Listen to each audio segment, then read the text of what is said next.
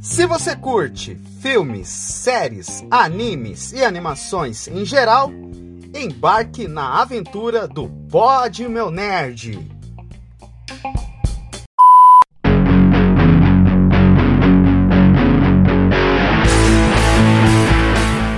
E aí, gurizada? Tudo certo com vocês, meus jovens? Estamos começando mais um episódio desse podcast muito massa chamado Pod Meu Nerd. Bom, hoje o Eliezer não pôde estar presente, tá bom, pessoal? Mas eu trouxe uma turma aqui interessante aqui, que a gente vai sentar aqui hoje, debater aqui hoje sobre a série Andor, a série mais diferente de Star Wars.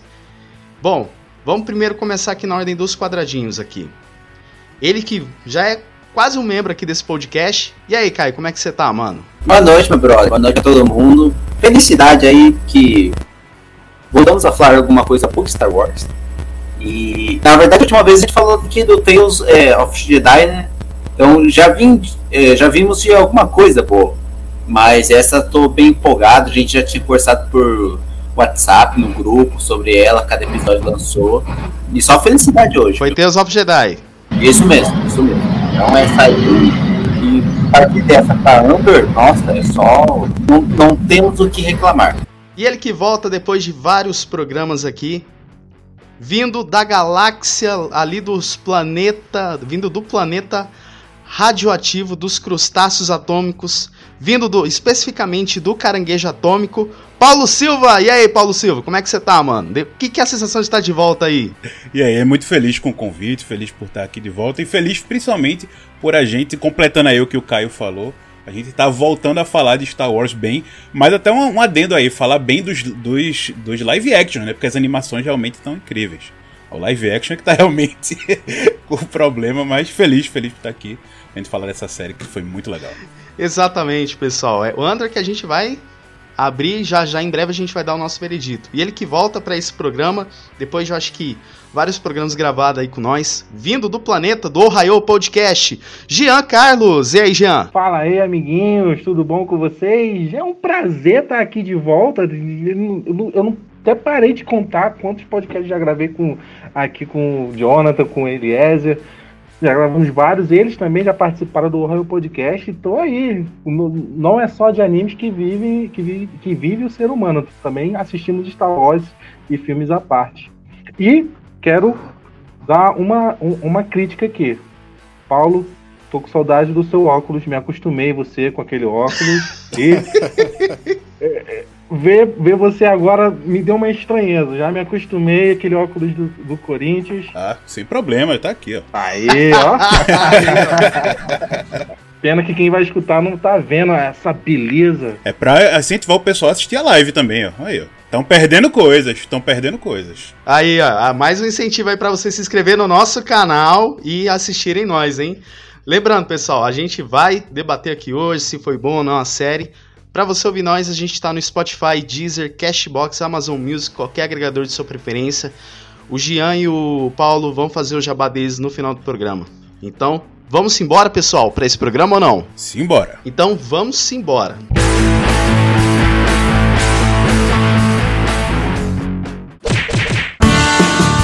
Fala aí, gurizada, tudo bom com vocês? Antes do episódio iniciar, eu vim convocar vocês para se inscreverem lá no nosso canal no YouTube. Sim, exatamente. Nossas lives de gravação ocorrem sempre lá no YouTube. E este episódio que você está ouvindo agora foi gravado lá no nosso querido canal. Só você digitar no YouTube POD Meu Nerd que vocês acham nós. Então nossas lives de gravação correm no YouTube e se inscrevam lá, galera. Compartilha, ativem os sininhos e sigam nossas redes sociais, arroba e arroba tudo bem? E continuem com o episódio.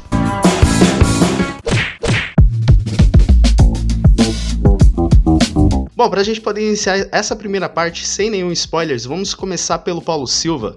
Ô Paulo, Star Wars, principalmente essa série, a gente necessita de, de, de produtos sem ser de Jedi ou não? Necessita não, a gente tava implorando por obras sem ser com Jedi. Uh, Já tivemos Mandalorian, hein? é, exatamente, a gente teve aí Mandalorian que se mostrou, acho que um, a, a, a, dos produtos atuais né, de Star Wars do maior sucesso. porque as coisas que eles estão tentando trabalhar mais principais, né, com com os Skywalker, os grandes Jedi da história, não tá indo lá muito bem, se é que a gente pode chamar de fiascos, né? Obi-Wan, você fez seu trabalho. e, e nem, nem sempre de audiência, porque Obi-Wan né, também estourou aí a audiência, mas a qualidade, né, o gosto, o agrado no geral foi deixou bastante a desejar, mas às vezes menos é mais. Então, às vezes, você focar um pouco numa sem ser nas grandes mitologias, nos grandes, é, é, nas, nos grandes mitos, né, de verdade, os mitos de Star Wars, tentar fazer uma coisa muito mais humana, que é uma coisa até que Mandalorian é, que agora Andor foi muito mais cru também, né, literalmente o humano mais cru, tanto que tem pouquíssimos alienígenas nessa série. Não, não é um spoiler não, mas é só uma constatação aí. Mas tem pouquíssimos alienígenas, uma coisa muito mais focada nas pessoas mesmo. Então acho que é, com a gente tá vendo essas novas obras focando muito menos no Jedi, nas grandes sagas, dando super certo, eu acho que sim, necessita mais e mais e mais é, é, abordagens né, nesse tipo de, de, de histórias, né, nessa grande franquia gigantesca, nessa franquia galáctica que é Star Wars. Cara, para mim, eu acho que Star Wars Cara, eu acho que a gente tem que esquecer um pouquinho da Lord Jedi, tirando. Não, não, não desmerecendo os Jedi, mas eu acho que o que nos foi apresentado até agora, eu acho que Lord Jedi meio que já tá meio desgastado. O único produto bom que conseguiu trazer uma esperança foi Tales of Jedi. Mas série live action, Kenobi, você. Infelizmente, você nos decepcionou. Quem quiser ouvir, vão lá no nosso episódio 38, mas a gente tem nossa live salva. Ou também, quem quiser escutar o o Paulinho Silva falando mal, vão lá no Caranguejo Atômico e escutam também, mas tudo bem. Pode continuar a pauta aí, Caio. Cara, a gente estava precisando. Na primeira temporada de Mandalorian, ela é sem Jedi. E não é spoiler para ninguém. Na segunda começa a incluir elementos. Então ela não é exclusivamente sem. E se você pegar no universo expandido, tem uma porrada de história que é só de Stormtrooper. Tem vários de, dos comandos, do Capitão Rex, que são sensacionais, que você pode pegar que vai ter poucos elementos. Mas acho que essa foi a primeira que seguiu a linha de Rogue One, que assim, é os caras capatazes, é quem tá na primeira linha de. São os primeiros a morrer. É tipo os Minions. A gente tá acompanhando uma história de Minions praticamente. E é bom, porque diminui o escopo e a gente consegue ver outras coisas, outros planetas, outros setores do Império, outros setores da República. Porque assim, parece ter uma meio maldição nos, nas produções agora que tem que se passar entre o episódio 3 e 4. Não tem outro período histórico, sabe?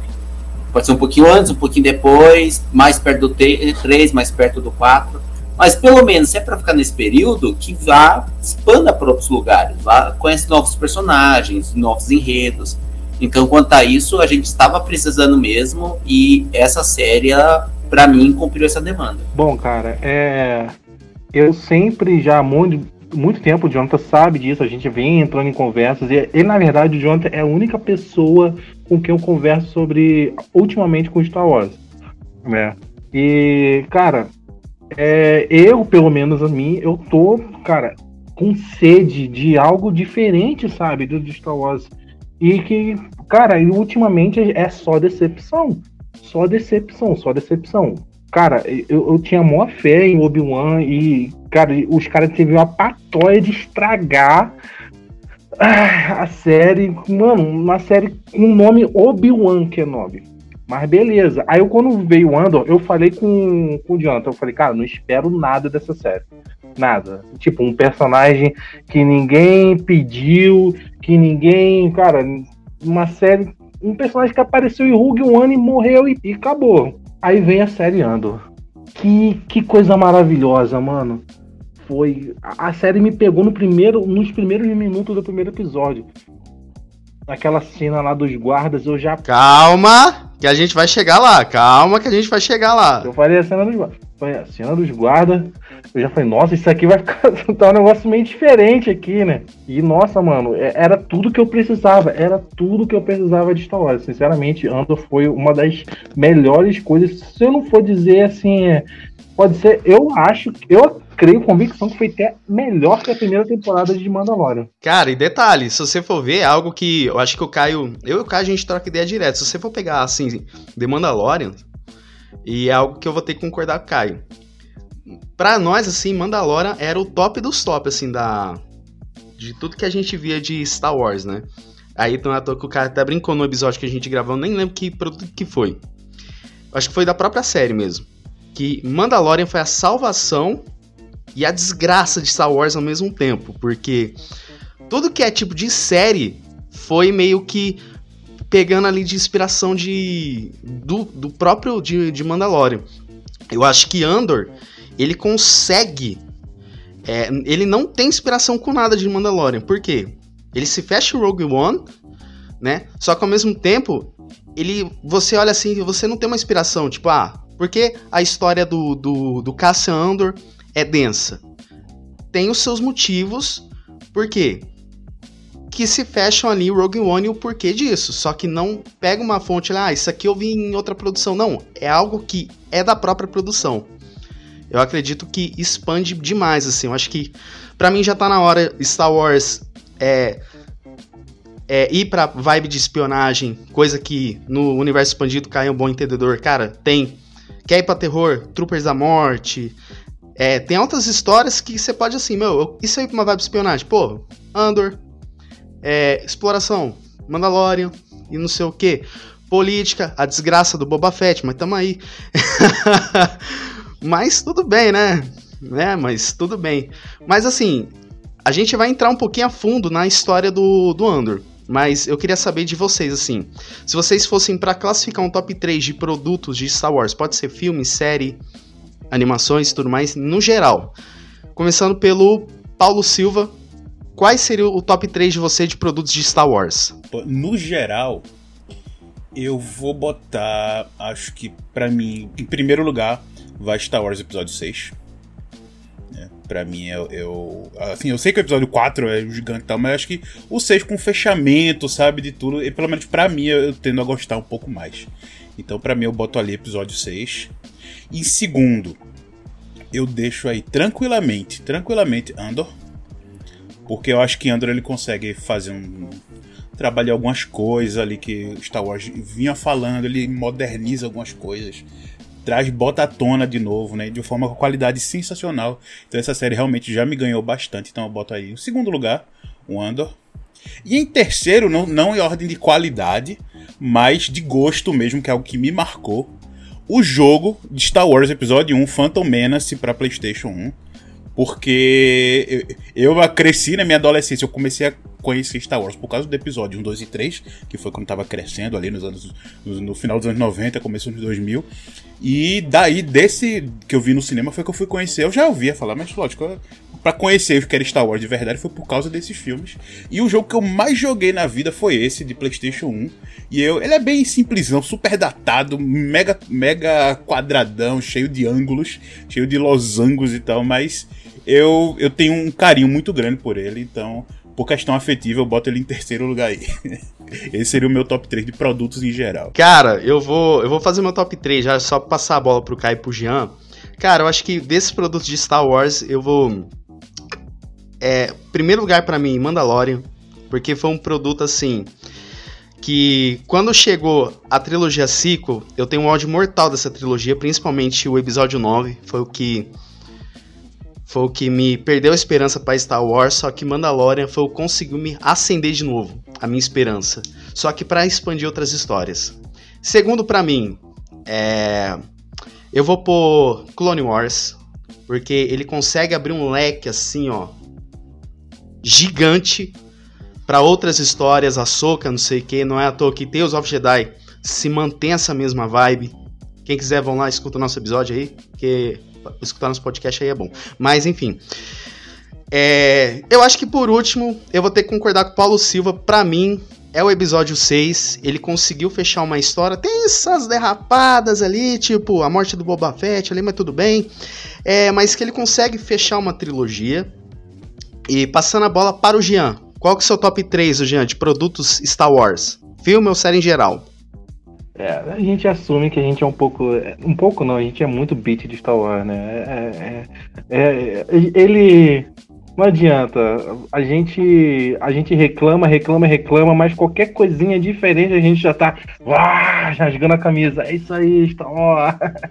Cara, o meu top 3 Bom, eu, o meu top no primeiro é, eu fico com o episódio 5, né?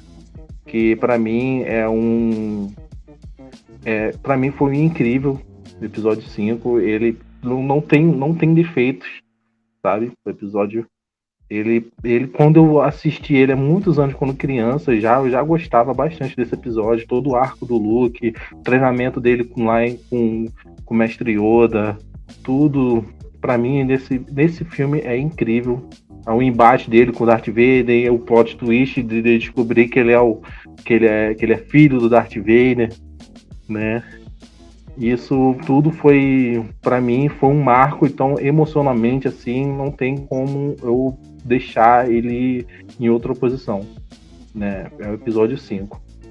Para mim, dois, cara, eu vou colocar é, é, é, tá uma batalha assim difícil entre Andor e Mandalorian, sabe? Tá uma batalha assim muito difícil. Mas eu vou ficar com com Andor. Aí, ó, surpreendeu muito ousado e não trouxe fanservice, né? Foi ousado e não trazer fanservice, coisa que o Mandalorian faz, não que seja ruim, não que seja ruim, mas bota aqui pela coragem de Andor.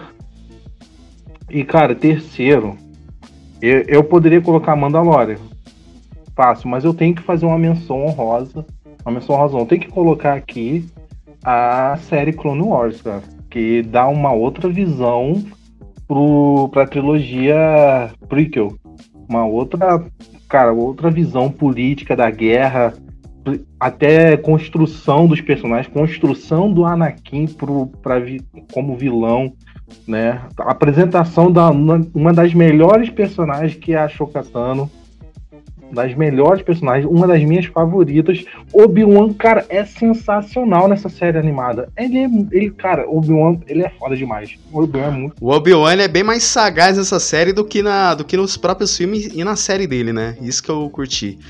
É, Caio, e você? Top 3 de pro melhores produtos de Star Wars aí? Cara, eu vou ter que dar uma roubada, porque a, o, de filme, o episódio 4 ainda tá no meu coração, porque a, a introdução ao, ao, universo Star Wars, se não desse certo o episódio 4, não daria certo todo Star Wars, sabe? E eu adoro. Eu até fui buscar isso aqui, não sei se dá pra ver. É, eu juntei a minha mesada, meu porquinho. Eu fui lá na ReHap para comprar Star Wars. E eu pensei que ia pegar o episódio 4, e eu acabei pegando o episódio 1. E eu fiquei confuso pra cacete, porque eu pensei que a moça tinha me vendido errado. Mas esse filme tá no meu coração. Tem muita gente que fala merda das prequels, mas adoro. E o que o Paulo falou, eu tinha um Play 1, não sei se é o mesmo que ele jogou. Eu tinha um chamado Jedi é, Battle, é, Battle Powers, uma coisa assim, que você começava com quatro Jedi e você podia escolher entre o Mace Windu, entre o Kenobi, entre Qui-Gon e o Coplum. E tinha especialzinho, eu adorava aquilo. E tipo assim, o universo de games Star Wars, eu joguei muito Jedi Knight, que era o Outcast, e o Jedi Academy, que era com o Caio Katarn, que é um dos melhores personagens Star Wars de todos os tempos e meu sonho um dia ver ele na tela. E de animação, eu tenho que falar que é o Clone Wars 2003, que passava no Cartoon Network que era aquele que era mais cartunesco, eu adorava aquilo. Ele lançou antes do episódio 2. E ele. Não, depois do episódio 2 ele ligou algumas coisas com os três. Era sensacional. E de série, cara, pra mim assim, Mandalorian, a primeira temporada e Andor são duas coisas excelentes que foram caminhos dispostos, sabe? É, Mandalorian foi pra aventura, foi tipo RPG mesmo. Cada episódio é, um, é uma aventura diferente, um planeta novo, novos monstros. É, é, tipo, pequenas missõezinhas. E Andor foi para uma série mais política, que a gente vai entrar mais para frente. Então, as duas para mim são sensacionais. Eu só não coloco Mandalorian é, temporada 2 por conta daquela merda do episódio do Boba Fett, que fez a série diminuir para mim. Mas fora isso, você tirar aquele episódio 7 maldito, ela tá junto aí. Maravilhosa. É, cara. Quem que, ó, em breve a gente vai lançar episódio de Boba Fett nas plataformas, mas tem live salva. Mas quem quiser ouvir, todo mundo, mas quem quiser ouvir a, o episódio dos haters, vão lá no Caranguejo Atômico, porque ali Eu, porque ali eu acho que todo mundo ali contribui com o hater da série do, do Boba Fett. É o jeito, né, Paulo? é, não deu pra não defender, não. Não deu pra defender nem nenhuma coisinha, não. Não, não deu pra defender Boba Fett, não, cara. Mas assim, cara, eu acho que é foda, velho, porque falar sem spoiler de. Falar sem spoiler de Andor é meio complicado, porque tem muito assunto que a gente tem que dar spoiler.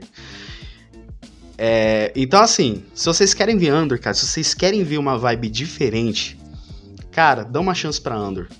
Apesar, assim, que a Disney vendeu de maneira aleatória a série, vendeu de como série aleatória, caça-níquel, mas a série é densa, cara. Então, assim, se vocês não assistiram Andor e querem assistir, vão lá, dê uma chance.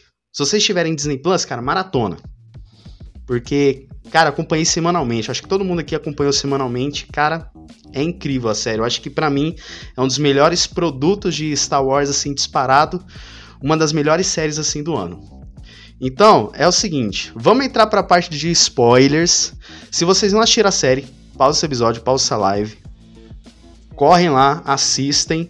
São 12 episódios. Mas se você não liga para spoiler, pessoal, é aquela história. Fica a conta de vocês em risco. Então, vocês foram avisados. Ó alerta de spoilers para vocês.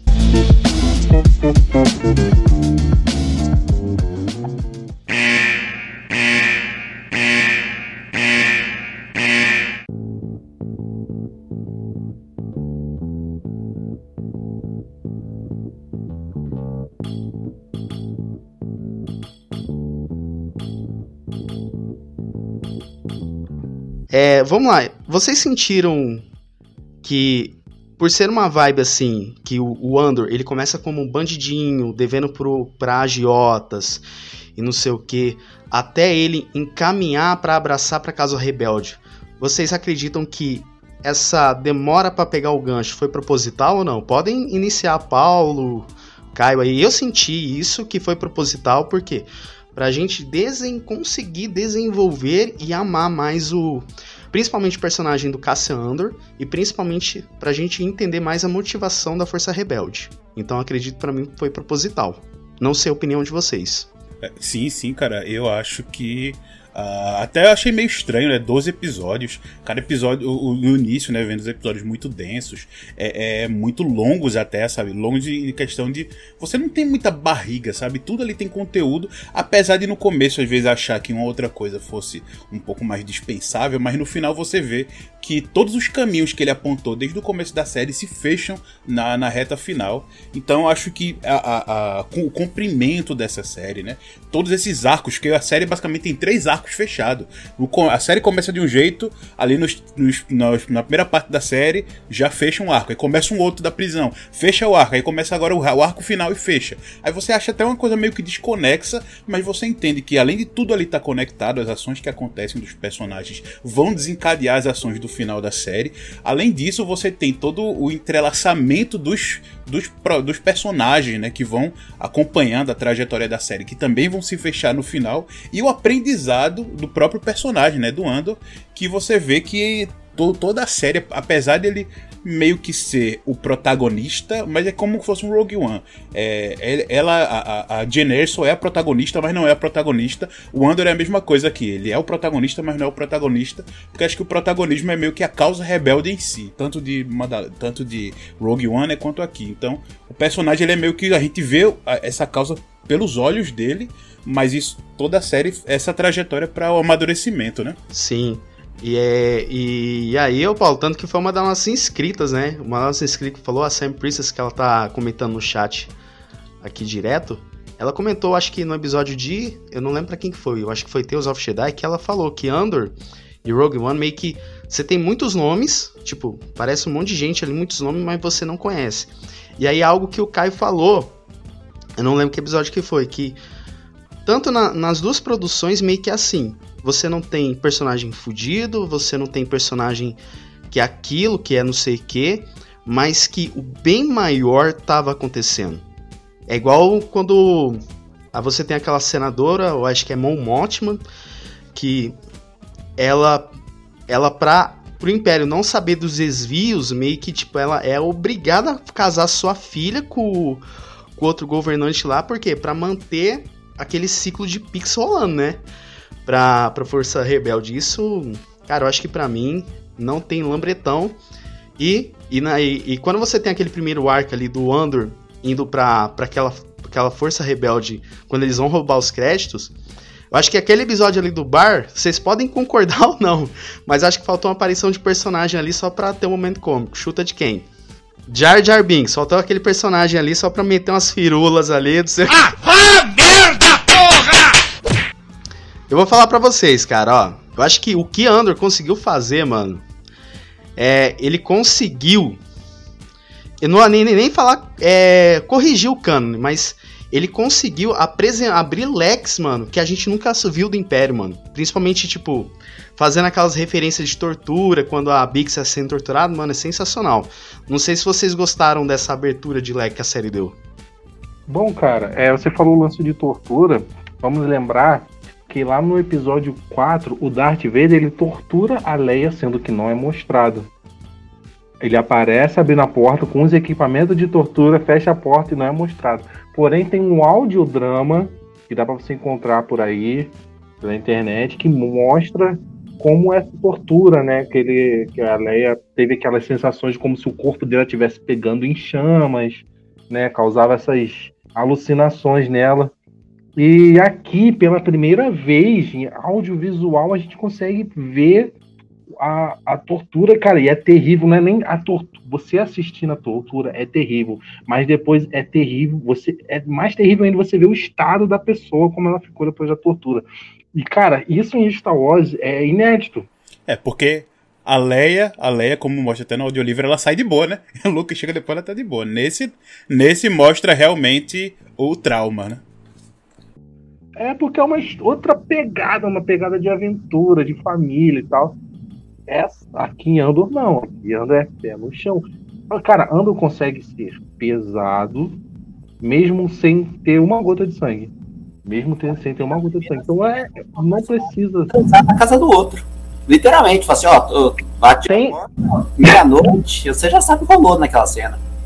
Star Wars mostra que eles, os, o, a galáxia, os, os, personagens dessa galáxia também transam. Coisas que, a gente, coisas que a gente ficava em dúvida.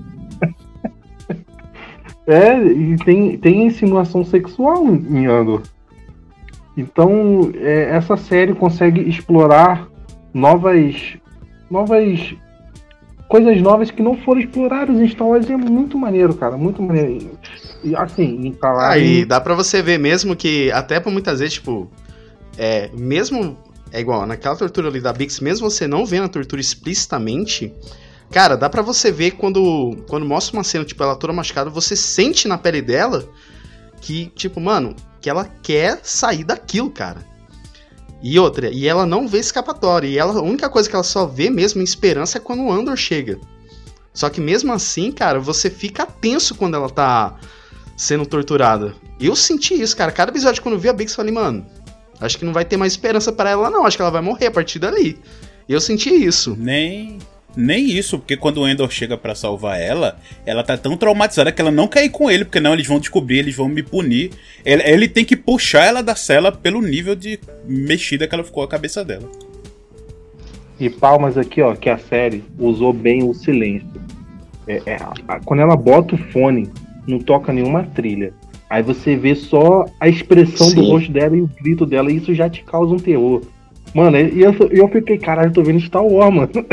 É Star Wars que eu tô vendo e tô ficando aterrorizado. Pô, tinha que fazer uns materiais no, no Legends, cara. Tipo, tem uns materiais, tipo, no Legends, que eles descrevem, né? Ah, o que, que fulano sentiu quando tava fazendo tal ato, sabe? Tem uns materiais descritos assim no Legends. Mano, seria foda um escritor massa, tipo, um cara foda assim, tipo, não lembro quais são os escritores o cara fazia uma história dizendo assim, pensamentos da Bix quando ela tava sendo torturada com aquele fone lá, não sei o que. Eu eu achei que seria, seria massa, seria interessante, não sei a opinião aí de vocês, eu acho que seria massa um material de escrever como que era a tortura da, da Bix, que, que imaginava os pensamentos e tudo mais, não sei. Cara, o melhor escritor que eu já peguei, e acho que é o que é mais considerado, é o Timothy Sol, que ele escreveu a trilogia do Troll, que é o Herdeiro do Império, e eu esqueci o nome dos outros dois livros, eu tenho aqui em casa. E também eu li o livro do Kenobi, que me deixou mais puto ainda depois de eu ver a série, sabe? Então, material aqui não falta. Eu tava vendo uma entrevista com o, o diretor do criador, que é o Tony alguma coisa? Tipo, qual que é o nome dele? Que eu tinha anotado aqui. É, tá, tá, tá, tá. Tony Jurol. E ele, não vem nada de, de série de. É, nada parecido com Star Wars, de grandes franquias. Ele veio de Identidade Born e eles é ligado com House of Cards. Então é mais ligado assim para thriller político, de espionagem, sabe? E ele estava ligado com Rogue One, então faz sentido. É meio engraçado que assim, Rogue One, ele ele teve uma ótima bilheteria, acho que deu 1 milhão e 500 milhões, se não me engano. Mas também como que ele foi logo em seguida do episódio 7, ele se garantiu com bilheteria. Porque se ele lançasse hoje em dia, não sei se a galera eh, se pagaria tão bem. Porque assim, várias pessoas. O consenso geral, ou a pessoa tipo, acha desnecessário o Rogue One, fala assim, não tem nada a ver com Star Wars, tentar fazer alguma coisa, ou fala que a, a melhor coisa. O melhor filme live action que a Disney já fez. Não tem também muita concorrência em comparação com o 789 e o, e o filme do Han Solo. Mas a galera tem muito carinho. Mas uma grande crítica, inclusive eu, que eu adoro Rogue One, é que os personagens não são memoráveis. Você lembra muito mais do grande plano, você lembra da cena do Darth Vader, você lembra do sacrifício deles. Então, quando eles anunciaram essa série, acho que até o que o Jean tá falando, era a série que você tava com menor expectativa do mundo. Porque você bota no papel entre uma série dessa e entre o Obi-Wan e o Boba Fett, e você fala que a série do Andor seria melhor, uma das melhores coisas que a história já fez, é muito bizarro. Então, e, e só para falar que até o Paulo tá falando que esses são 12 episódios. No Kenobi, se não me engano, são seis episódios dele e do Boba Fett, seis cada um. E você vê uma barriga. Tem barriga em seis episódios. Você fala assim: Meu Deus, tem uma. Boba Fett são oito e Kenobi são seis. Isso. Não, é, os episódios da Lambreta é uma coisa que, tipo, eu falo assim, eu tô vendo comercial, sei lá, do que da. Da Vespa, daquela, voltou a Vespa, é nova moda, é a Vespa. E aquele episódio do Kenobi, que eles vão no planeta uh, aquático lá, que eles vão infiltrar, e tem a cena dele com a Leia aqui do lado, um sobretudo, ela com as perninhas do lado. Você fala assim, meu Deus, como que aprovou isso? Só tem oito episódios, seis episódios, escreveram isso. E Andor é o contrário, são 12 episódios amarradinhos, sabe? Ele não tem tanta barriga, ele tem muita, tipo, ó, eu vou te mostrar esse lugar para você entender o que está acontecendo no Império, aqui na Rebelião, em tal lugar, você vai conhecer novos episódios. Acho que essa é a diferença, é que nem, tipo, tem muita gente reclama do episódio do, das Aranhas de Gelo, do Mandalorian, segunda temporada. Fala assim, ah, é desnecessário, não move o, o plot. Mas é divertido, pelo menos é isso pode ser desnecessário ao plot, mas se não for idiota, se não for lambretas coloridas, tá bem, tá bem. E esse, a melhor coisa que eu posso falar de Andor, não tem lambretas.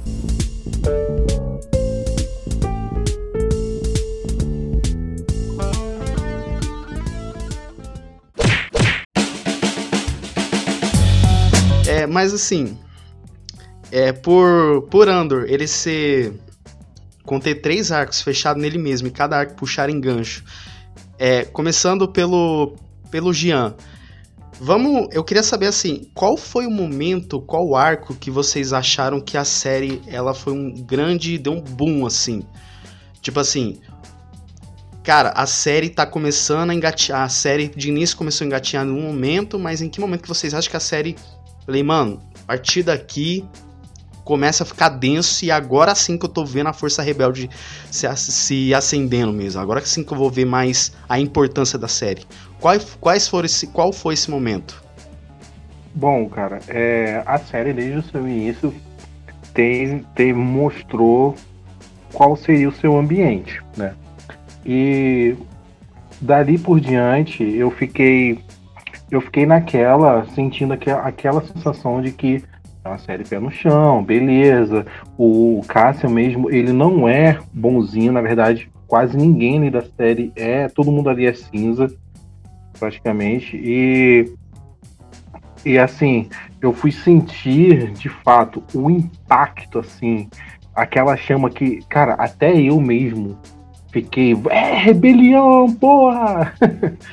Foi na, na parte da prisão Quando eles saem, né, quando eles estão fugindo da prisão, que, que ao mesmo tempo tá acontecendo aquele diálogo com. Caraca, me esqueci o nome dele. Com, com um cara que é. que, que, que é agente duplo. Circus. Windy Circus? Ah, ah não, o agente, agente duplo ou Windy Circus? É, tá, tá, tá tendo a fuga da prisão. Em que o. Em que o Luken. Em que o Luten, ele, tipo, ele envia o. um espião pra dentro ali do Império, que a gente vê ele na- nas reuniões ali, certo? Só que por muita.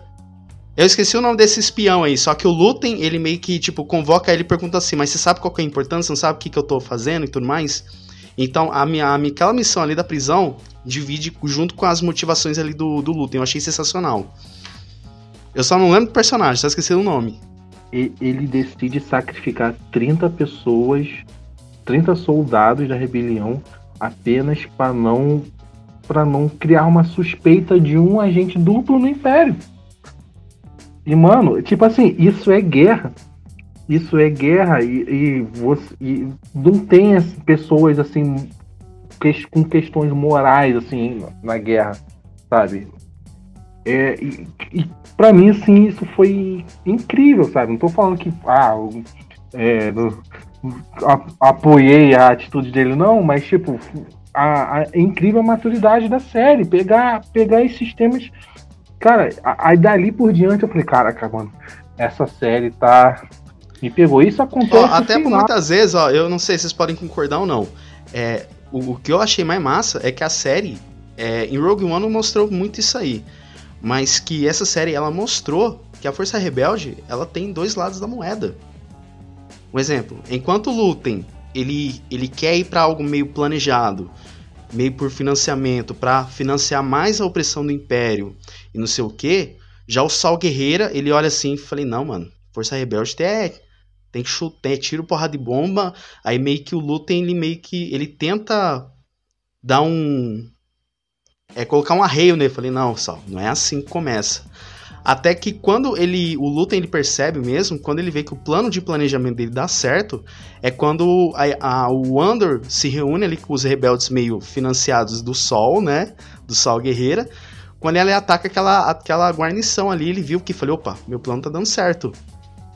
Entendeu? Então meio que eu percebi, o, o momento pra mim que a série conseguiu dar um boom foi nesse momento em que o Lutem, ele começou a perceber que e, se ir na maciota e com calma, percebendo que deixando pra autorar, só que não cobrindo os rastros, aí que eu percebi que os rebeldes meio que vão ir com raiva total, ao invés de tipo já meio que partir pro ataque direto, depois sofrer uma baixa e depois tentar meio que indo pro contra-ataque. Eu senti isso. É, inclusive, é um dos motivos de o nome ser Aliança Rebelde, né? Porque é uma aliança de várias ideias, vários pensamentos por um único objetivo que é contra o Império, né? Então, realmente, você tem essas dicotomias aí de pensamento nesse. E vai nesse grupo. ver também com aquele manifesto, que é aquele moleque, o, acho que é Nick, que ele tava lá no assalto do, do, do episódio do olho, que mais pra frente a gente vai ler todo o manifesto dele, que ele fala assim, é, tem várias pessoas que já estão na luta dos rebeldes, mas ainda não se tocaram, sabe? Eles têm esse ressentimento contra o Império, eles querem se rebelar, mas não tem um direcionamento, eles estão em pequenas células espalhadas. E é legal ver é, é, isso no Sol Guerreira, que é um- uma coisa mais de guerrilha, sabe? Eles literalmente estão enfiados em caverna. E, cara, tem, tem umas coisas que acerta Andor, que é uma sacanagem. E é uma sacanagem também que o Jean escolheu justo a minha cena favorita. Eu tava em dúvida, sabe? Tanta coisa pra escolher, mas aquele discurso do Lupe é. Eu vou dar um exemplo.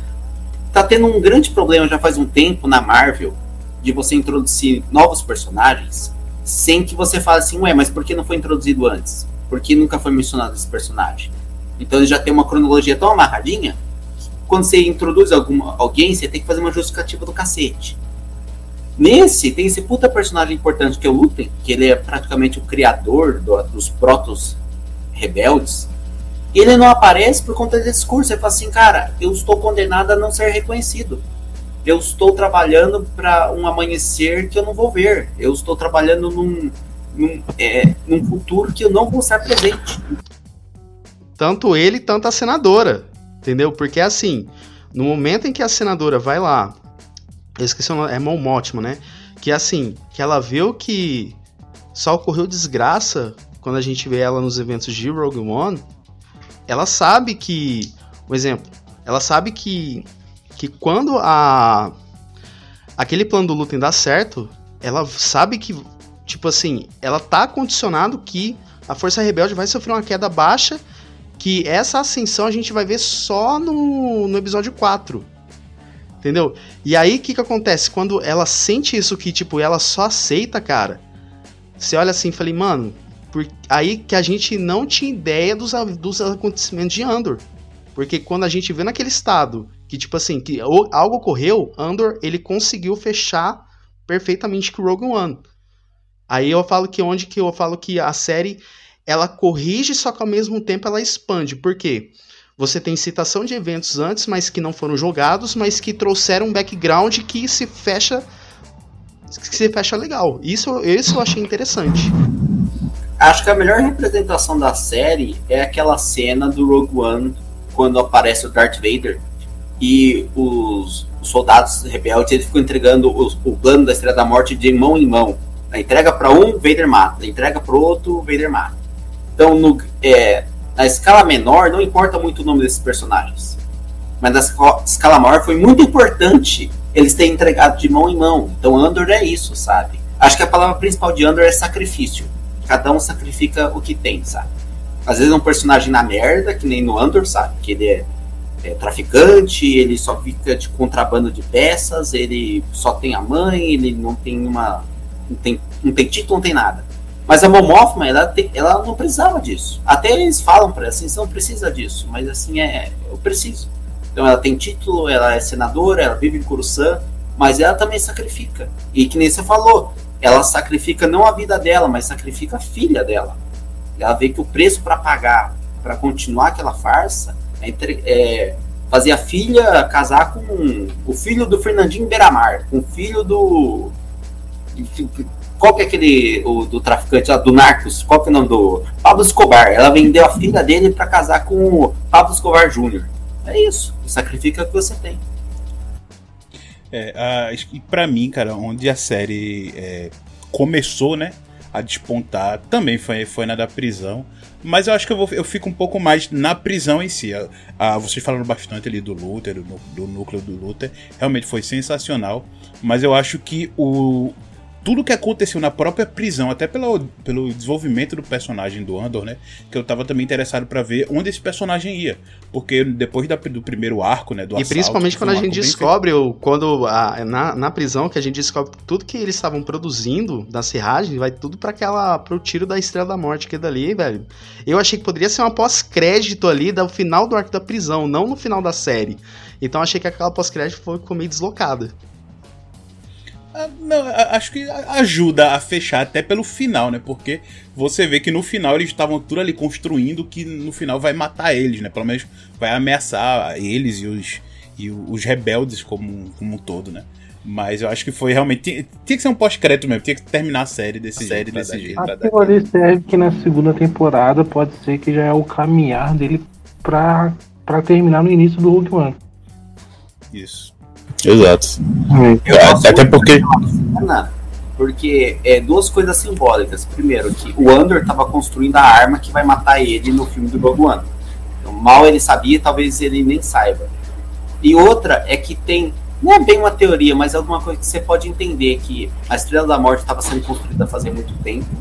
Estava tendo bastante rebelião, então o, o vários, vários planetas, sistemas não estavam trabalhando o, tanto que o Império tinha que ir lá fazer valer. Então eles começaram a se valer de prisioneiro. Então por isso que no episódio que o Wander tá andando na rua, ele é preso do nada e mandado por instituição, não é apenas por opressão, mas é por mão de obra. Eles precisavam de prisioneiro para botar lá para eles fazer as peças porque tá construindo a Estrela da Morte. Então é tudo um ciclo, sabe, de é, opressão. E é, é uma coisa que não é dita na série, mas você pode juntar os pontos, falando que é tudo interligado os eventos. Sim, sim. E justamente isso de. É, do, porque antes, até aí, né, o personagem no primeiro arco é muito legal. Ele conhecendo a, o núcleo ali, né, que vai começar, dar esse brilho ali da, da, da Aliança Rebelde, ele trabalhando com eles lá por assalto, o assalto dando tudo certo, mas ao mesmo tempo tudo errado também. Ele, ele meio que pega o pagamento dele e sai. E pronto, agora eu vou curtir. Tá lá na praia, curtindo. E aí vê essa. Do nada começa essa confusão. Ele literalmente. Assim, ele, ele é inocente. Ele tem, lógico, a culpa, né? Por causa de ter, de ter agido, é, agido contra o Império, mas naquela situação ali ele era um só um transeunte que tava olhando meio estranho pro, pro, pro soldado lá e foi preso. E aí você vê toda a, a, um pouco mais né, da mão do Império, ele mesmo sentindo. Porque antes ele ficava naquele planetinha dele lá, lógico que a, a mãe dele, né, também já tinha esse, esse passado de, de, de lutar contra a opressão e tudo, mas estava ali meio que todo mundo no seu canto da galáxia, esquecido lá, sem problema nenhum com o Império. O então que eu... ele começa a sentir. Aí eu vou ter que concordar com você, Paulo. O que eu, o que eu vejo assim, que no Andor, meio que a Força Rebelde já existia, só que você não tinha algo que incentivava. Eu acho que, primeira coisa assim, o incentivo era aquele ciclo de Pix, né, iniciado pelo Lutem, né? Só que eu acho que pro Andor, pro personagem Andor, eu acho que o que eu consigo analisar dele assim de início, que ele meio que ele começa como se fosse ali um, tipo, eu vou eu vou, eu vou citar um personagem chamado o Han Solo, ele começa com um bandidinho, contrabandeando peça ali do Império, não sei o que e tudo mais. Só que ele falou, opa, vou receber um bico ali de mercenário. Aí ele viu que foi bem sucedido, falou, opa, vou continuar nessa, nessa empreitada aqui. Só que aí, o que eu vejo que o arco da prisão, ele foi onde que ele percebeu que a causa rebelde era algo que maior, assim. Eu enxerguei isso, entendeu? Eu Sim, vejo e, que... e não só isso. É, não só ele viu, mas ele se. Ele estava dentro disso ele vê que ele não, não tinha escapatória. E quando ele sai da prisão, ele vê que não é só ele, que é o planeta dele, os amigos dele, a família dele.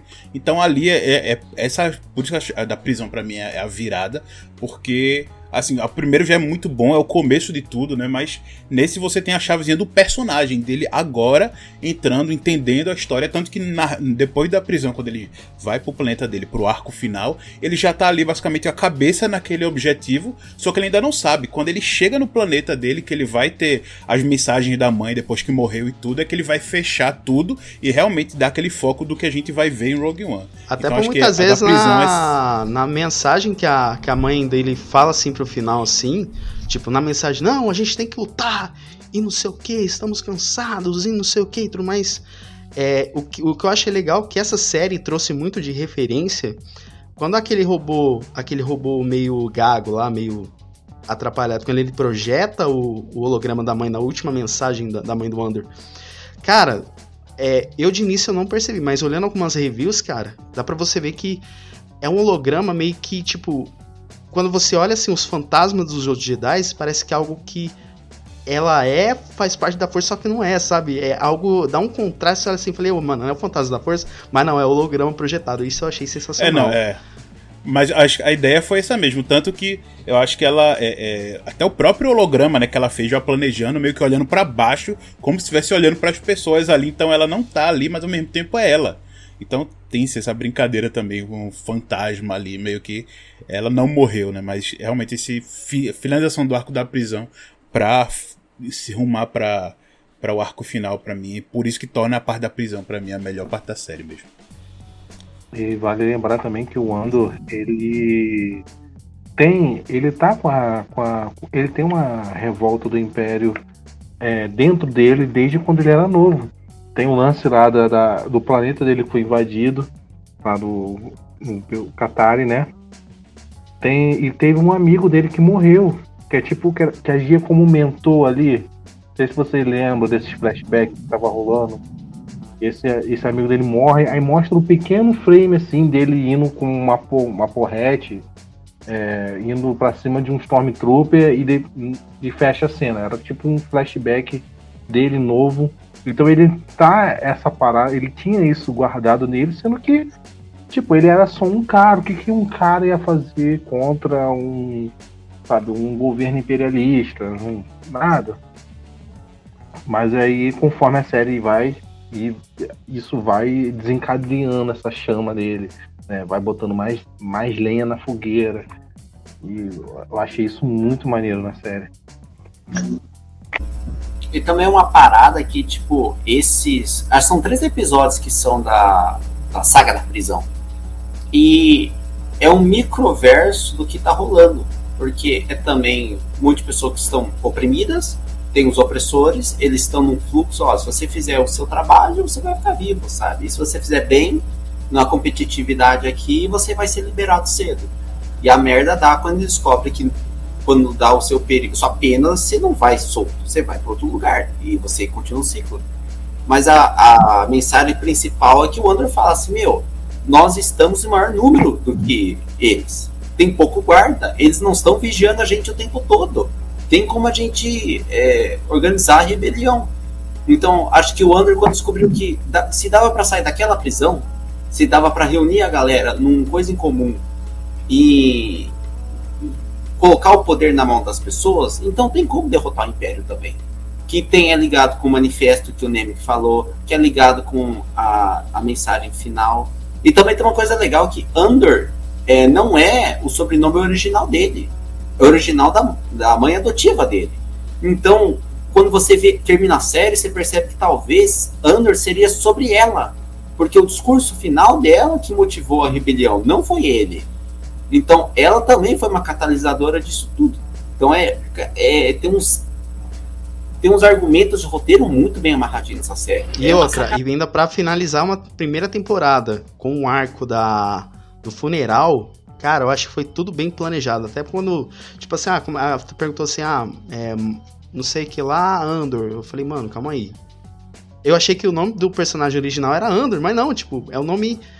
É que eles assim, registrou de sei o quê, porque o Andor perdeu tudo por causa do Império. Aí na hora que eu vi que a mãe dele tinha o um sobrenome Andor, aí na hora eu me liguei à importância do, do episódio do, do funeral sabe? Até por muitas vezes quando o Andor ele chega no funeral, ele abraça o uma da dos pilares ali que foi feita ali do com as cinzas, da, acho que é da mãe dele e tudo mais, cara. Aí dá para entender que a mãe dele fez parte fez parte de, uma, de um determinado trabalho, não sei o que, e que era o costume daqueles, daquele povo ali de Ferrix pegarem as cinzas dos seus parentes para construírem, tipo, um pilar, um não sei o que, cara. E, e dá para você ver como que a série ela lida com símbolos de determinados planetas que eles não estão ali à toa. Não, tem todo um contexto. Por que, que eles estão ali? Até mesmo no arco ali do arco da guarnição, quando ele vaza, quando você tem aquele arco ali do pessoal olhando, aquela chuva de meteoro, não sei o que, não. Não é jogada aquela chuva de meteoro, não. É porque tem porque a cada tanto tempo passa aquele ciclo eles idolatram como se fosse para algo bom. Isso é sensacional, velho. Não tem nome então que se prove. Isso é interessante porque logo no começo eu fiquei um pouco incomodado, que eu fiquei, pô, esse planeta aqui, mais um planeta parecido com Tatooine. Né? Só que com um pouco menos de deserto, um pouco menos de areia. Mas não, eles criaram toda uma cultura, toda uma parada, e dá pra ver que, que o povo ali é tudo muito unido ali entre eles ali né? Então é, é totalmente diferente. Isso eu achei muito rico, muito rico na série. Você fica querendo, no final você querendo fica faz, querendo fazer parte da luta deles. Eu achei isso muito maneiro. Quanto aguentaremos? Até onde chegaremos? Quantos de nós conseguirão tudo isso agora? Depende de nós. Nós desativamos todos os andares da instalação. Todos os pisos estão frios. Onde quer que vocês estejam agora, levantem-se, parem o trabalho. Saiam de suas celas, assumam o comando e comecem a escalar. Eles não têm guardas suficientes e sabem disso. Se esperarmos até que eles resolvam isso, será tarde. Nós nunca teremos uma chance melhor do que essa. E eu prefiro morrer tentando derrubar eles do que morrer dando a eles o que querem. Bom, é, pra gente continuar a pauta aqui, eu queria saber de vocês. Na temporada 2, quem daquela força policial do Império pode trair o Império e ir para o lado dos rebeldes? Começando pelo Caio. Cara, é tanto personagem que a gente nem comentou, porque tem a. a tem a, a, coordenadora principal e tem o personagem do primeiro episódio que a gente acompanha. Deixa eu pegar os nomes dele aqui. É, o tenentezinho lá, o de olho claro. Né? E a, Endra, acho que é Endra o nome da, da personagem daquela. Dedra, Dedra. Cara, só um pequeno comentário. Que aquele núcleo de investigação foi uma das primeiras vezes que eu vi tipo o Império, por mais que não sejam os próprios imperiais, ser uma coisa destacada, sendo inteligentes. Tipo assim, o, o Andor deixou pouquíssimo rastro. Assim, não, vamos investigar isso, ó, morreu dois caras aqui, vamos pegar testemunha, vamos pegar uma descrição dele, ó, vamos puxar a ficha. Ficou uma coisa tão inteligente quando seu inimigo é tão inteligente quanto o protagonista, e que personagem sensacional, porque dá pra ver que tem a. Eu acho que, então, desses dois, eu acho que não vai ter. É, eles não vão ser. vão trair o Império, porque eles são bem obstinados, eles acreditam mesmo no Império. Porque, do ponto de vista, Andor é um maluco do cacete, que matou dois caras a sangue frio. Ele foi para o planeta dele, fez uma, uma rebelião, matou uns trocentos soldados lá e fugiu. Então, ele é um terrorista na cabeça deles. Então faz sentido eles irem atrás deles. Não, esse cara tem que ser detido, ele tá mexido com o eixo que eles falam. Então, desses dois, eu não sei se eles vão trair, mas eu estou muito empolgado para saber a construção deles na próxima temporada, com certeza. É, a, a sobre traição, realmente eu acho que aquele núcleo ali do, do meio que. Da, o alto escalão lá do Império, acho que realmente ninguém ah, até porque acho que até uma, uma parte ali do, do que Caio falou, sim, realmente eles são bem inteligentes, mas uma parte só, né? A parte dela, da Dedra, que ela quer crescer no trabalho, ela quer alcançar um cargo maior. Porque os outros você vê que eles muitos querem, tipo, ou estavam fazendo as coisas erradas, ou queriam abafar, até pelo medo do próprio imperador, né? Porque a gente sabe, no, no Império quem faz coisa errada morre. Você não é demitido. Vai aparecer um Jedi com capacete e uma capa preta lhe enforcar. É, meio que o, aquela outra parte ali, a minoria, eu falo que eles são. A parte boa, que é a parte ali da, da Dedra e do, daquele tenente lá, que é a parte inteligente, só que a parte burra é aquela parte lá daquele, daquele pau mandado lá daquele tenente lá. Tipo, de repente é uma coisa, só que eles, eles são distraídos por outra coisa fácil, assim. E você fala, mano, é alguma coisa assim que você olha assim, cara, é um errinho assim que dá para você passar um pano. Porque são personagens que a gente considera já descartáveis, tipo, não fede nem cheira. Só que ao mesmo tempo, eles. O que é, o que é massa é que eles agregam para a história daqueles personagens. Isso eu achei essa sacada do Andor interessante. Eles não estão ali à toa. Isso eu achei massa. Continua aí. Sim. Sim, mas é até para mostrar um pouco desse, dessa falha do Império.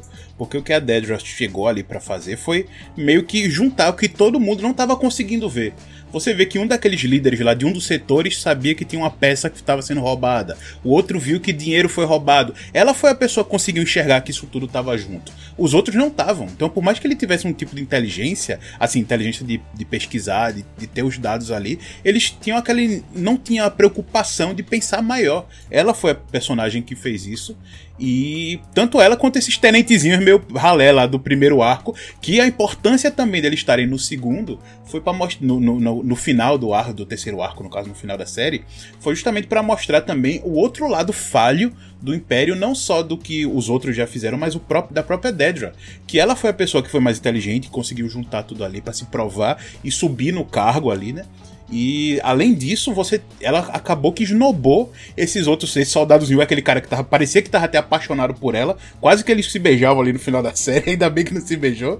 Mas é, ela meio que esnobou ele ali tanto, mas no final ele que salvou ela. Ou seja, até isso ela não conseguiu ver uma pessoa que poderia ajudar ela desde o começo. E ele foi, foi lá também para ela, ou seja, ela com todo o dinheiro e recurso conseguiu chegar no mesmo lugar que o cara que era um ralé, que tava, sei lá, lambendo a rebota dela, também chegou no mesmo momento e ele foi melhor ainda porque ele conseguiu salvar. Então, o Márcio e a mãe desse tenente assim na janta, não sei o que, fui promover. Tipo, tá mole falando mal, não sei o que. Aí a mãe dele, você só tá no império porque eu te coloquei lá. Falei, tá nós. Eu falei, tá, essa mãe é. essa mãe é foda, hein? Não, a mãe judiou desse cara. Esse bicho aí ele é mal, mas a mãe também é pior. Mas eu acho que desse núcleo assim do Império eu não consigo ver questão de quem vai mudar de lado.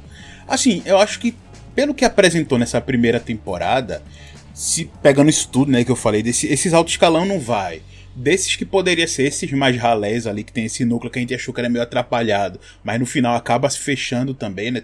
Junto com a história toda. Mas eu acho que é aquele tenentezinho que ajuda o, o que é o, o, cara mais gordinho, o redon, o rechonchundinho ali, eu acho que. Porque até no final ele, ele, é deixado de lado, né? Até no final você vê que o. o eu vou até pegar o nome deles aqui, porque eu tô falando. Ah, aí a Semi Priest falou aqui, eu quero ver a irmã da, do Andor aparecer. É, eu quero ver a, a, irmã do Andor aparecer. a Semi Priest aqui, eu quero ver a irmã do Andor aparecer. Segunda temporada, é, mostra a irmã dele, do Andor. É, realmente, a irmã do Ana, que foi o começo de tudo, né? Ele buscando a irmã. Depois foi que se meteu nessa questão do, dos rebeldes. Mas acho que é o Sargento Linus, né? Que, é o, que era o sargento que ajudou o, o Cyril Carner.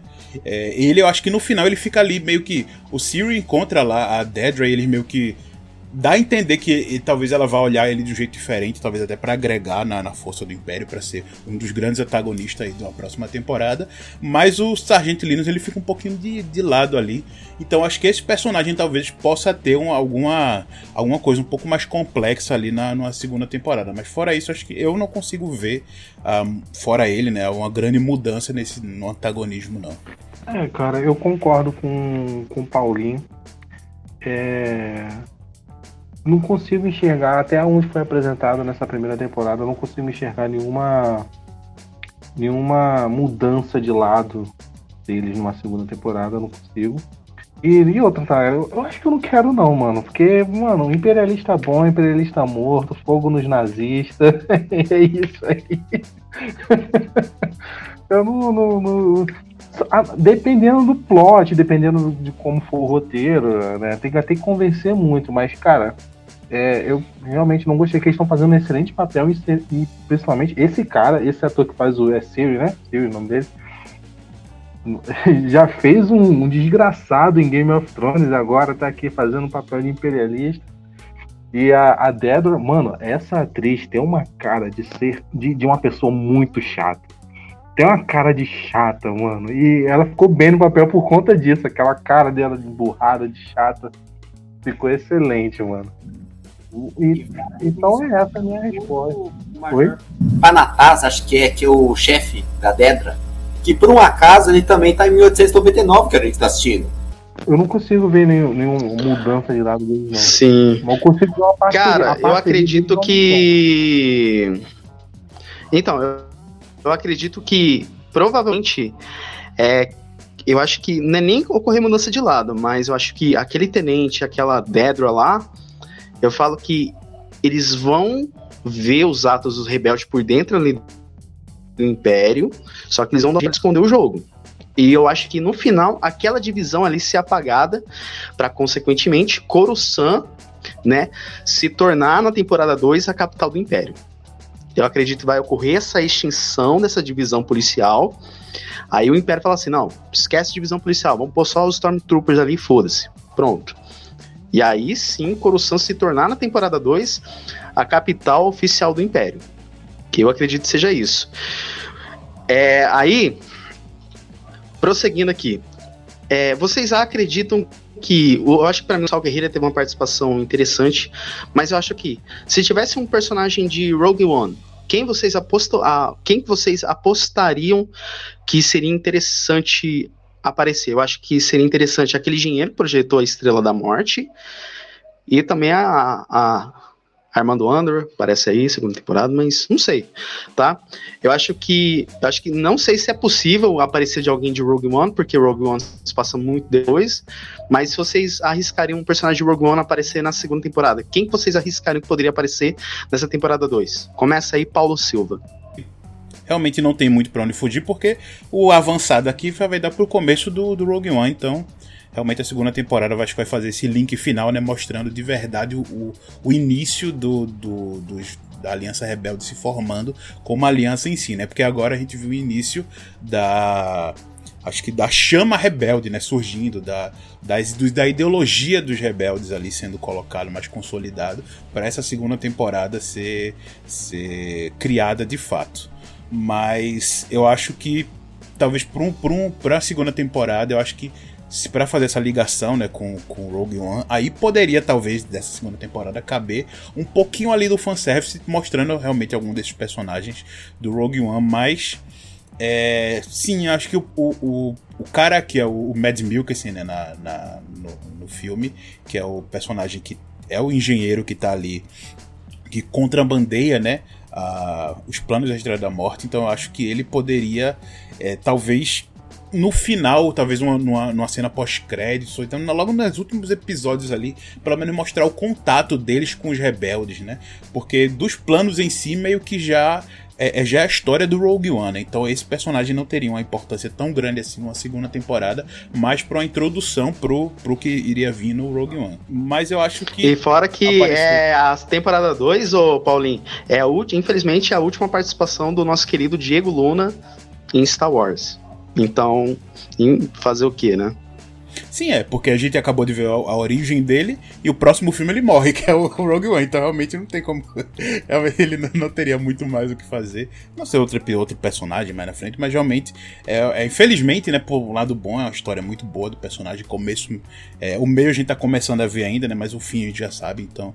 É uma história muito bem contada, pelo menos até agora. Então, um ótimo personagem, mas a gente não vai ter ele tanto mais Justamente por ele já ter ido. Justamente por ele já Vou ter fazer ido. igual o Andy Serkis, né? Tipo, na trilo naquela trilogia desgraçada Sequel, no episódio 9 ele apareceu como, como Snoke, né? e agora ele apareceu com aquele é, encarregado lá, não sei o quê. E você, Jean? Pode ser, vai que da, depois da prisão ele vira o Snoke. Ninguém sabe. Existe essa teoria, né? Mas ele, ele já admitiu e realmente acho que não, essa foi só coincidência. espero, né? Espero. Eu não, eu não de personagens que podem aparecer de, do Rogue One, eu acredito sim. É, o engenheiro, óbvio. Óbvio. E não personagens assim, não só de Rogue One. Tem Rogue One também, mas tem outras obras. Que é a própria Princesa Leia. Ninguém. Ela pode aparecer simplesmente ali, começando ali, né? A sua, sua rebelião. Espero que não seja a criança do, do, do Obi-Wan. ela replicando a cena dela fugindo com do, dos carinha lá, pelo amor de Deus. Aquilo, se Mas... aquilo não é poder da força, não sei o que é, cara. poder da força transforma a cena em trapalhões. É, mas eu não consigo ver outro personagem assim do, do Rogue One aparecendo. Eu, se eu não me engano, aquele grupo ali, ele já, eles não conheciam o Andor antes, né? Se eu não me engano. Todo mundo ali que é recrutado. Então eles, não, eles ali não vão, provavelmente não vão aparecer. Então, fico, eu fico com o engenheiro. O engenheiro tem fortes indícios de aparecer. Eu Valeu. fico com o engenheiro. Eu fico com o engenheiro lá do Mads Mikkelsen. Volta aí, temporada 2, Rogue One, Andor aí. Você fecha a história aí, porque queremos sua participação, porque você é um ator carismático. E você, Caio? Quem que você arriscaria de Rogue One aparecer na temporada 2 de Andor? Cara, não que eu vou apostar porque eu sei que vai aparecer, porque o único personagem que eu revi Rogue One faz pouco tempo e realmente melhora. A gente pode falar isso depois, o filme melhora muito por conta da série. E cadê o K2? O android dele no Rogue One? Porque ele encontra um robô daquele mesmo protótipo no episódio é, do, da praia. Eu falei, ah, o K2, ele vai pegar ele lá. E não, não aparece. E eu falo assim, cacete, porque é um dos meus personagens favoritos, Rogue One, aquele robô. Eu adoro aquele robô. Principalmente o sacrifício dele, eu falo assim, eu sofri que nem qualquer humano. Então, daquela galera sim. E por conta que a última a cena pós-crédito mostra a construção da Estrela da Morte, não sei que estágio que tá agora, para aparecer o Mads para fazer uma pontinha, acho que bom. E apesar de eu querer muito ver a Leia adolescente, tá bom de Leia por enquanto. Se, se a série for daqui uns dois anos, eu vou, eu, eu vou sentir um pouco de saudade de Leia. Mas para 2022, para dia 4 de dezembro, estou ok de Leia. Espero sentir um pouquinho de saudade, esquecer a Leia fugindo dos bandidos molhados do Esqueceram de Mim, mas é uma boa hipótese realmente. Deacolite, faça o seu papel, tá bom? Porque agora é o que a gente comentou no. Eu e que a gente comentou, Paulinho e Jean, lá em Tales of Jedi, que a moda agora é ir pro passado e vamos ver as coisas mais exageradas. Deacolite, faça o seu papel. E se Skeleton Crew não for pé no chão, eu já vou retear a série logo de início. Posso queimar minha língua? Posso. Mas a gente vai tirar as conclusões onde nesse nosso programa. Se inscreva no nosso canal se está assistindo pelo YouTube e ouve nossas plataformas.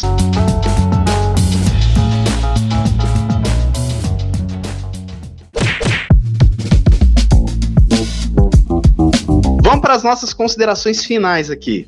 Começando pelo Paulo Silva, de 0 a 10. Patolas.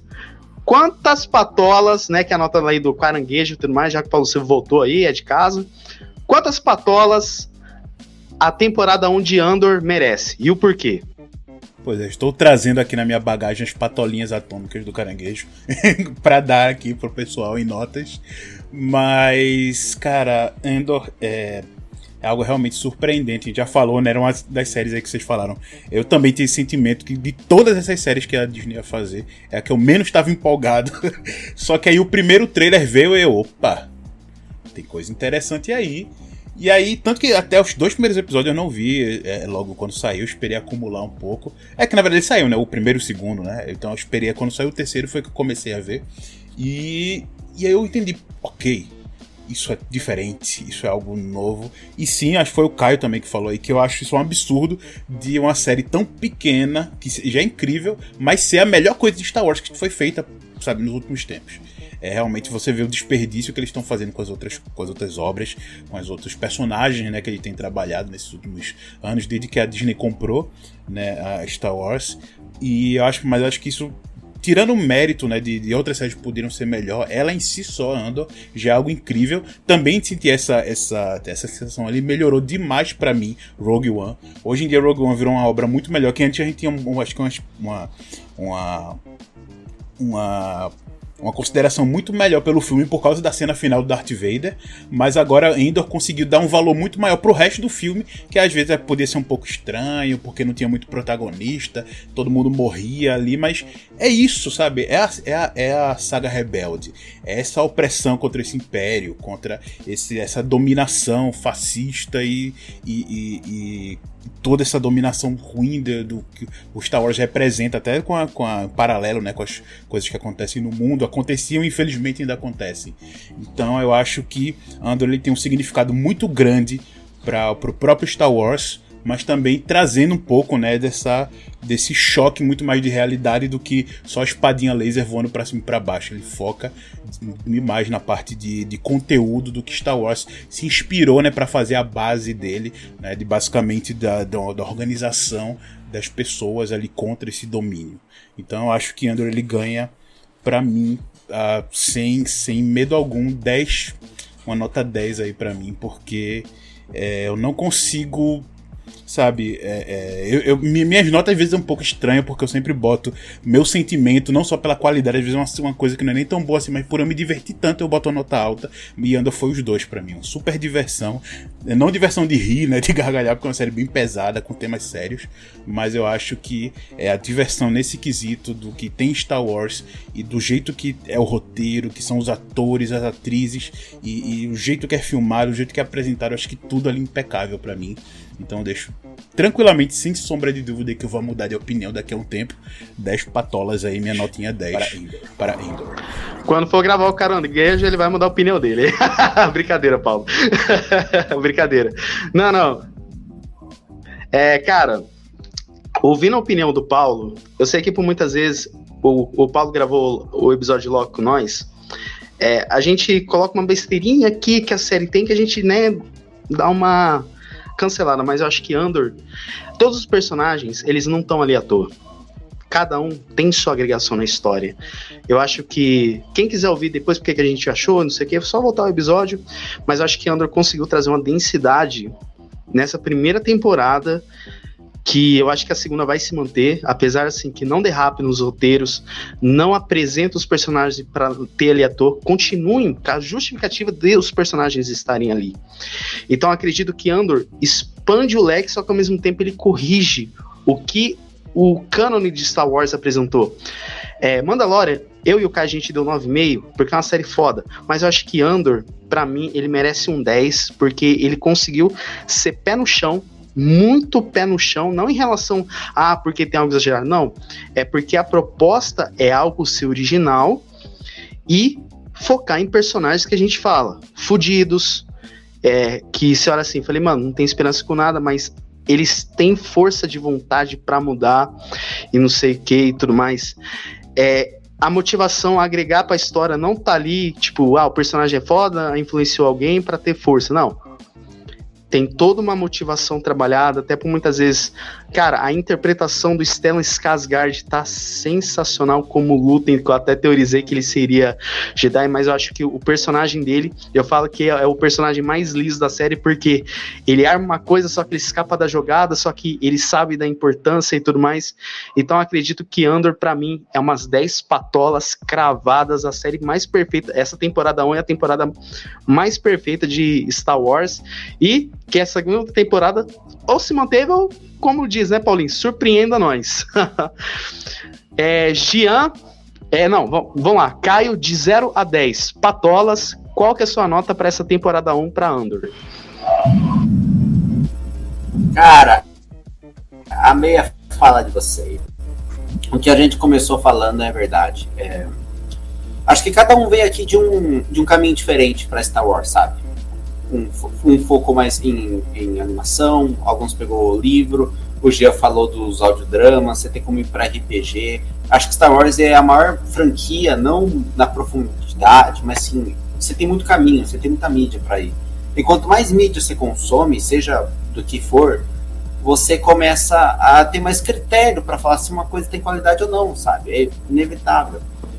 E Star Wars tinha sempre esse mito que as animações os jogos, os livros, os quadrinhos, era tudo excelente. E quando ia no live action, quando ia para tipo o, o que Star Wars começou, perdia a mão. E é meio foda que tem muita galera que largou a mão do Star Wars por conta das outras Até no grupo a gente tava conversando. Que tem pessoas que falam assim, cara, terminou o episódio 9, Calma aí, volta essa fita aí, porque passou um carro, acho que volta aí, porque tem muita gente que largou Star Wars por causa de quê? Volta só essa fala aí. largou Star Wars por conta, sei lá, episódio 8, 9, de Boba Fett, de, de Kenobi, ou bem antes. E é triste essas pessoas perderem essa oportunidade de acompanhar Andor, ou pelo menos ter a boa vontade, ou até tipo a fé que ainda possa ter produções boas Star Wars. Porque Andor eu não quero que toda a produção de Star Wars seja que nem Andor. Mas é que nem o Gio falou, a gente tá precisando de um ar fresco. De uma coisa assim, diferente e com qualidade. É, Boba Fett e Kenobi são diferentes, mas são horríveis, sabe? Eles foram por outras direções, mas foram para direção de trapalhões, foi direção de tipo sessão da tarde, tentaram. Mas a melhor coisa que eu posso falar para Andor é é uma série com 12 episódios escritas cara, sentaram e escreveram do primeiro até o último. Eles, no último, amarra todo o episódio, todos os personagens. É, é legal isso, todos os personagens se convergem naquele mesmo planeta. E é uma esperança. Eu não sei se isso vai mudar daqui para frente, se isso vai acordar, porque a gente sabe que os números não foram tão bons de, de visibilidade. Mas também isso é consequência exatamente do que eu falei, que tem muita gente que largou a mão. E gente que não botava fé no trailer, botava sério no personagem mas tudo que eu queria e até as coisas que eu nem sabia que eu queria, eu tive nessa série. E pela proposta dela, pela execução, de tudo que você possa imaginar de aspecto técnico, de CGI, de eh, trilha sonora, de atuação, escrita, tudo que você possa imaginar. Cara, até pequenos detalhes que no último episódio não tem abertura. A abertura, quem que toca é a banda Fúnebre, que tá tocando a abertura da série. Cara, então é 10, sabe? Tem defeitinhos, tem sei lá o quê. Mas pelo grande esforço e pela competência na linha de chegada, é 10. Gian, de 0 a 10, Patolas, quantos. Qual que é a sua nota para essa, pra essa temporada de Andor? E justifica aí. Cara, eu não consigo. Patolas? É, é, é, aqui é o Raio, pô.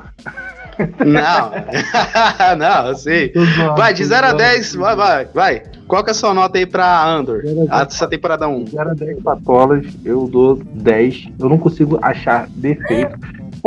Pode, ter momentos que ela pode ser lento, mas ela é lento de propósito, propositalmente.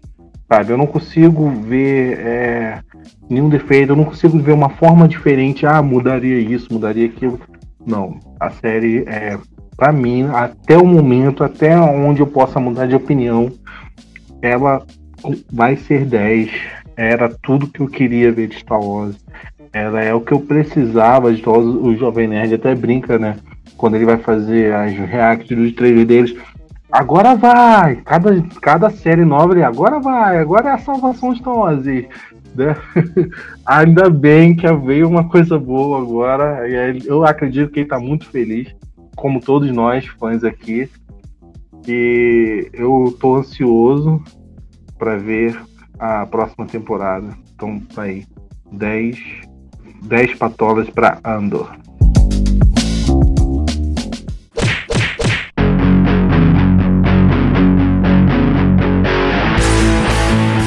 Isso aí, meus jovens. A gente está encerrando mais um programa aí. A gente só tem que agradecer a presença do Paulo Silva, Caio Jean Carlos. Então, assim, Caio, se despeça da galera aí que Paulo Silva e o Jean vão fazer o jabá deles. Começa aí, Caio. O meu jabá é simples. É, é muito bom sentar e conversar com brothers sobre Star Wars e uma parada positiva. Então, estamos num dia exatamente são 10 e 17 e a gente está conversando a 1 hora e 20, passou voando tá ligado? Então é isso que eu peço. Eu não peço muito, não peço muito. Tenho felicidade. É isso aí. Jean Carlos, aproveita, faz o jabá do Ohio aí se despeça da galera aí. Então, amiguinhos, eu faço parte do Ohio Podcast, que é um podcast voltado para cultura oriental. Lá a gente fala muito sobre anime, sobre mangá. Eu até brinquei aqui na hora de dar nota, falando que é o Ohio, que lá geralmente a gente dá a nota, o nome das notas lá é o Ohio, de 0 a 10 o Ohio. Então, vamos lá, escuta, a gente está um tempo parado porque começamos alguns projetos pessoais, das nossas vidas pessoais, então a gente teve que dar uma, dar uma pausa, mas vamos voltar em breve, inclusive.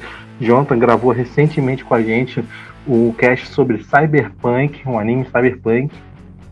E vão lá, segue a gente, arroba Ohio, Podcast no Instagram e na Twitch. Vão lá e segue a gente e escutem. Está disponível em todas as plataformas digitais de áudio, tá? É isso aí. É, é, o Jean, eu chamei ele de última hora, mas é, quando acabar a live eu já vou deixar todos os links aqui dele aqui embaixo, tá bom? Para vocês acessarem. Paulinho, Valeu. faz aí o jabá seu do Caranguejo Atômico que se despeça aí da, da galera aí. Isso, pessoal. Sempre um prazer gravar com vocês. Muito obrigado pelo convite, muito obrigado aí também. Todo mundo tá assistindo, todo mundo tá acompanhando. Foi muito massa bater esse papo hoje, porque ainda é uma série muito, muito foda e vale muito a pena. E eu sou um, um pequeno crustáceo do, dos mares radioativos do podcast Caranguejo Atômico. E você pode ouvir o Caranguejo Atômico nas principais plataformas de áudio, Spotify, Deezer, podcast, qualquer plataforma aí você encontra o Caranguejo Atômico e também no site caranguejoatômico.com Estamos também lá na Twitch, tentando fazer live quase todos os dias, tentando, tentando, mas também tá bem corrido, como o pessoal aí do, do Ohio também, a gente tá um pouquinho também atrapalhado nos podcasts, mas é, sempre que for possível a gente também adoraria chamar vocês também para gravar mais, o Jonathan também, o, o Jean Carlos também do, do Ohio, estão sempre por aqui com a gente também do Caranguejo, então o convite é sempre aberto, sempre que a gente tiver uma pauta legal aí pra gente conversar, a gente vai adorar ter vocês também por lá. É isso aí, meus jovens. A gente está encerrando mais um programa aí para vocês. A gente gostaria de agradecer mesmo esse super papo aí. A gente está gravando um domingo às, às Iniciou aí, a gente iniciou umas 20 para as 9 aí, mas o papo foi massa. Assistem Andor, que é uma série sensacional. Em breve vai estar esse episódio digitado nas plataformas de áudio aí para vocês. A gente está no Spotify, Deezer, Cashbox, Amazon Music, qualquer agregador de sua preferência que a gente está lá. E seguindo nos nossos Instagrams, arroba PODMeonerd e arroba Oficial, tudo junto, tem um cachorro latino. Mas é isso aí, meus jovens. Pega essa live, compartilha esse episódio no grupo da família, do WhatsApp, do churrasco. Sigam o Caranguejo Atômico, escute o podcast Caranguejo Atômico, sigam o Ohio Podcast. Cara, eu participei de vai ser o quinto programa que eu participo, quinto, quarto programa que eu participei lá no Ohio Podcast, desse de Cyberpunk. Escutem também minha participação lá no Caranguejo Atômico, que a gente acho que falou mal, falou bem de Matrix 4 aí, tá um programa muito massa, que também tá cheio de trocadilhos lá. Mas vão lá, escuta o Caranguejo Atômico, um episódio, é um podcast muito massa. Eu espero que vocês tenham gostado desse episódio. Fiquem bem, fiquem com Deus, até mais. Falou, falou. Falou, galera. Valeu, pessoal. Falou.